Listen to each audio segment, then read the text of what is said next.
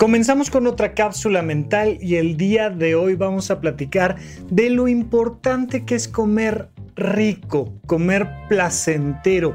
Mira, ya te he comentado en otras cápsulas mentales, ya lo hemos platicado hasta el cansancio en supracortical, cómo es súper importante dormir bien, comer bien, hacer ejercicio y tener actividades recreativas. Cuando te hablo de comer bien, pues por supuesto que todos entendemos el, bueno, disminuye la cantidad de grasas, no comas tanta este, proteína de origen animal, o sea, carne, oye, pues ten cuidado con el tipo de alimentos, con las cantidades. Sí, sí, sí, sí, por supuesto que sí. Pero al final todos estamos aquí en búsqueda de la felicidad. Y la felicidad en buena medida está relacionada a cómo te alimentas, pero además a qué tan rica es la comida. Y eso es un factor importantísimo. Ya sabes que dicen que barriga llena, corazón contento. ¿Por qué? Porque al final no hemos dejado de ser animales. Los seres humanos seguimos siendo igual que el resto de los animales en el planeta Tierra. Ahí nos andamos rompiendo la cabeza para averiguar cuál será el sentido de nuestra vida, pues entre otras cosas, comer rico. Punto. Y mira, te lo digo yo, que aquí entre nos no soy precisamente la persona que más énfasis le pone al alimento. Yo en general como rico con muy pocas exigencias, soy, soy poco melindroso en ese sentido, pero me gustaría hacer que tú reflexiones qué es para ti comer rico. Si te das cuenta, nos alimentamos pues de un menú bastante limitado. Por más que hayamos conocido y comido comida tailandesa y, comida eh, judía tradicional o comida mexicana con comida italiana, con la que tú quieras, comida alemana, de no sé qué tal, lo que tú quieras. Al final, al final, nuestra rutina nos lleva en mucho a comer más o menos lo mismo. Y he conocido a muchas personas, esto que aquí en México le llaman las malpasadas, que comen pues lo que haya, pues lo que se dé y no se toman el tiempo para establecer qué significa para esas personas comer rico, en cantidades, en temperaturas, en lugares, en compañías, en un montón de factores que no solo tienen que ver con el alimento en sí, pero por supuesto con el alimento en sí. ¿Qué sabores te gustan más? ¿Qué te gusta desayunar? ¿Qué te gusta comer? ¿Qué te gusta cenar? ¿Te gusta hacer ayuno intermitente y entonces comer en muy poquitas horas? ¿Más bien te gusta tener cinco comidas al día? ¿A ti qué te sabe rico y cómo estás llegando a esas determinaciones?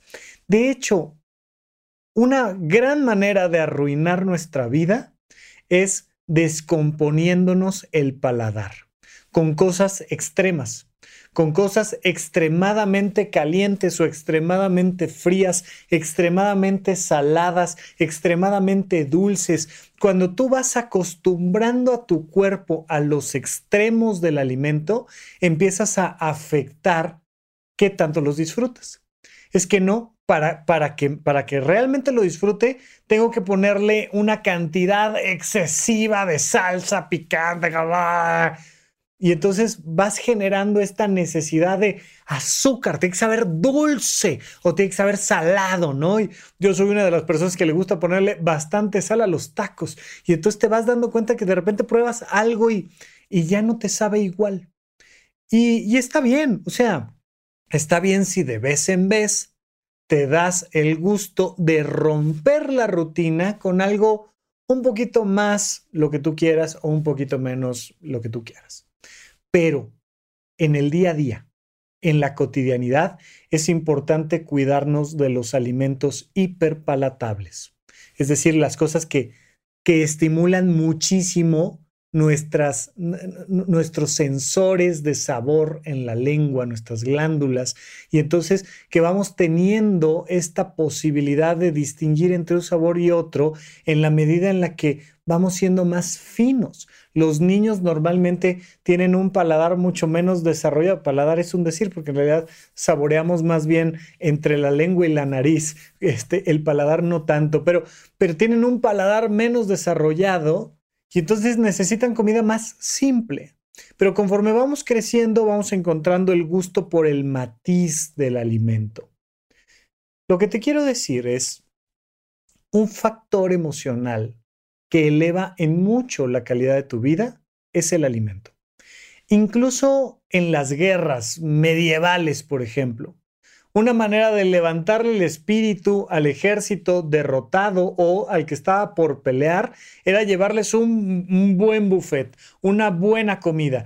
Te da una sensación de abundancia, te da una sensación de seguridad. Recuerda que el sistema está relacionado directamente, el sistema nervioso parasimpático con la alimentación, mientras que el sistema, sistema nervioso simpático con eh, la pelea o la huida. Y entonces para calmarte, para establecer un poquito menos de ansiedad, mejorar todo este proceso emocional, hay que comer rico, hay que comer bien, hay que darte tus tiempos para comer, hay que evitar estas malpasadas, hay que evitar comer cualquier cosa, lo que haya, hay lo que quieras y hay que irnos poniendo de acuerdo antes, un día antes, unas horas antes, una semana antes, de qué queremos estar comiendo, con quién, cómo, dónde, cuándo, qué tanto.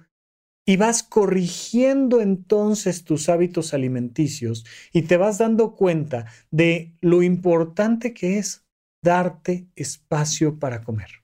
¿Es parte del comer bien? Sí, pero va más allá.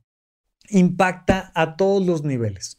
Tus hábitos alimenticios, pero más allá de los, las tradicionales recomendaciones, incluye dentro de tus hábitos alimenticios el derecho del placer de comer rico. Reclama tu posibilidad de comer rico, de comer a gusto, de comer de manera agradable. Hay que crear ese espacio que a veces tiene que ver con cómo te vistes para comer, que a veces tiene que ver con cómo presentas la mesa, que a veces tiene que ver con, con un montón de factores. Pero mi recomendación del día de hoy, muy específica, es enfócate sobre todo en que el alimento sea disfrutable. ¿De qué tienes ganas? ¿Y por qué no te lo has comido? Aunque sea en cantidades pequeñas o lo que tú quieras, lo que te parezca sano, correcto, pertinente pero nunca dejemos de lado el placer. El peor error que suelen cometer las personas que quieren comenzar una dieta es no comenzar la dieta pensándolo desde un lado placentero. Es me tengo que matar de hambre porque no me queda de otra. Y entonces voy a comer desagradable y desabrido y no vas a llegar a ningún lado quieres verdaderamente mejorar tu salud, pero sobre todo quieres incrementar la calidad de tu vida, imagínate todas las comidas que hacemos come rico. Dedícale tiempo al placer de comer. Gracias por escuchar Supracortical. En verdad me interesa muchísimo conocer tu opinión sobre este episodio o cualquier otro que quieras platicarme. Puedes encontrarme como arroba Rafa en Twitter, en Facebook y en Instagram. Quiero darte las gracias por escuchar Supracortical y sobre todo por suscribirte y seguirme donde sea que estés escuchando este programa y así te puedes enterar todo el tiempo de nuestros próximos estrenos.